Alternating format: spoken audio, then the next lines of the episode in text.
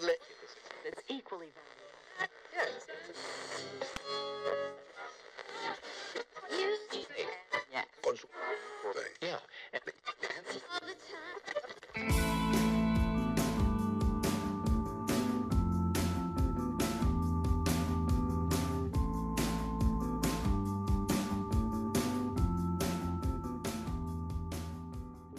Hola, ¿cómo están? Bienvenidos de nuevo a No es una humilde opinión, este nuevo podcast que lleva en su tercer capítulo. Como ya saben, yo soy Daniel, Daniel Ortega, y si gustan síganme en redes sociales como Dracos para que vean y oigan todo el material que voy a compartir con ustedes.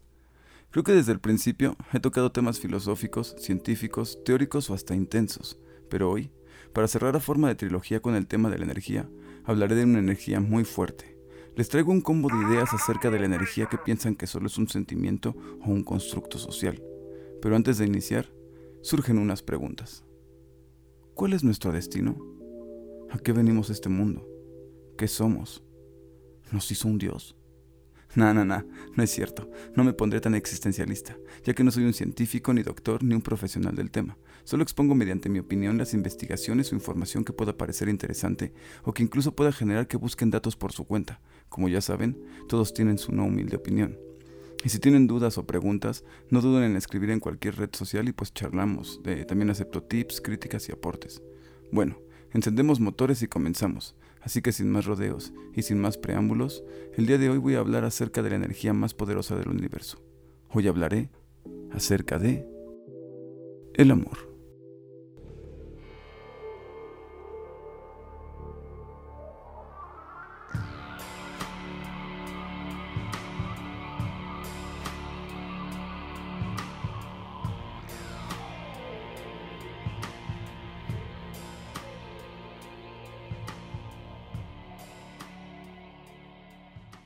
Eres científica, Brand. Entonces escúchame.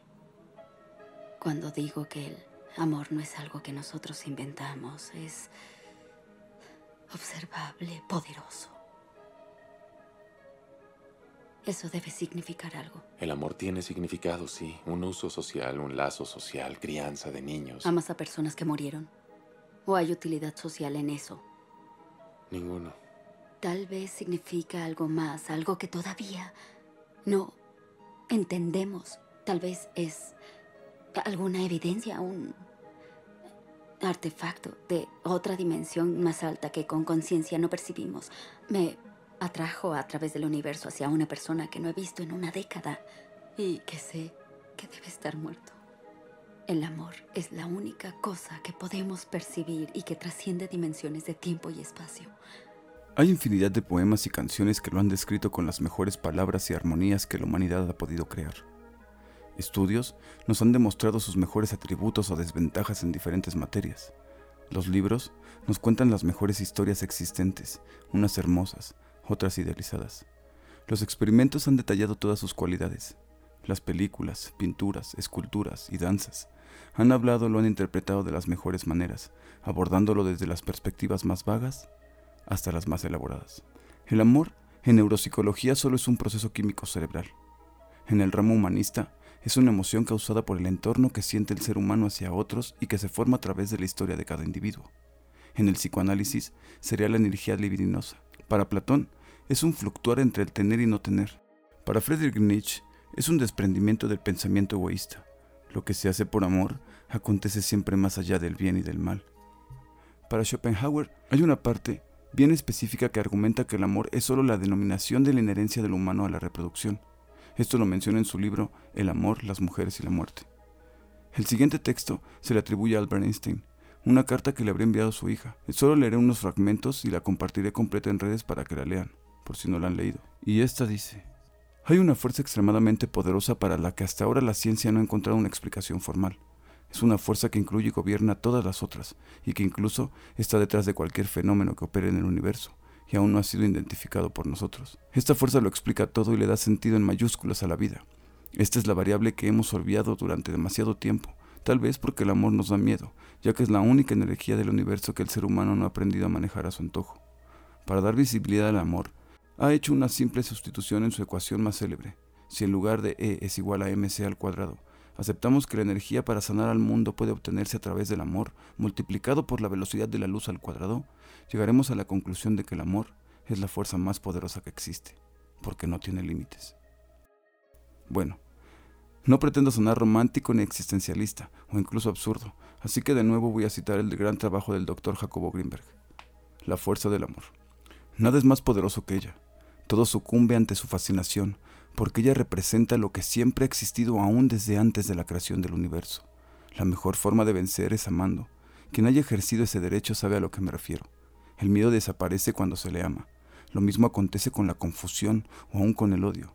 Todo sucumbe ante la fuerza del amor y se transforma en este. Todo en la vivencia de unión es amor. Y todo es uno.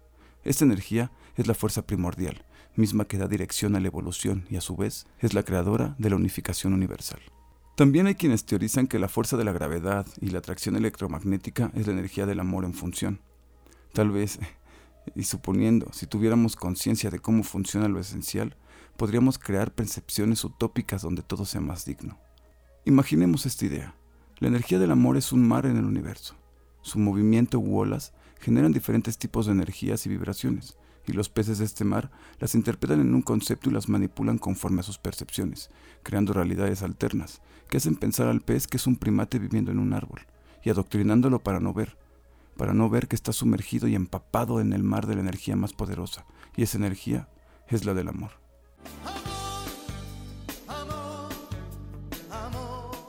Es como el dicho que dice, si se juzga a un pez por su capacidad de trepar árboles, vivirá toda la vida creyendo que es un inútil.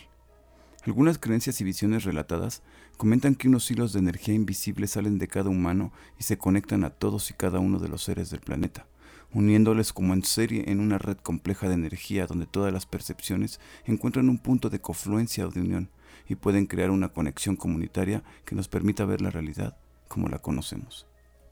La unión de todos y todo en esa conciencia de unidad que se expande se crea con amor. Hace poco imaginé un concepto que llamé los residuos de Dios es una idea donde un ser, supongamos tú, sí, tú que estás escuchando esto, estás flotando en el espacio y de pronto explotas. Todo tu cuerpo se riega por un espacio vacío y de esos pedazos de ojos, intestinos, huesos, sangre, piel y hasta energía se van creando mundos, estrellas, galaxias y en cada mundo hay seres, animales y plantas. La pregunta es, si tú explotaste y de tu cuerpo se formó todo, entonces cada planeta, estrella, galaxia y planta, ¿eres tú?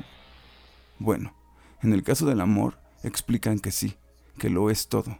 Lo corrijo, casi todo, ya que existe su contraparte, la cual llaman la individualización.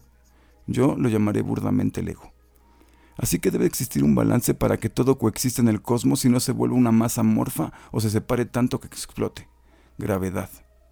Google ¿Qué nos dices acerca de la gravedad? La fuerza de gravedad es una de las interacciones fundamentales de la naturaleza, que hace que cuerpos dotados de masa se atraen entre sí con mayor intensidad en la medida en que sean más voluminosos o estén más cerca unos de otros.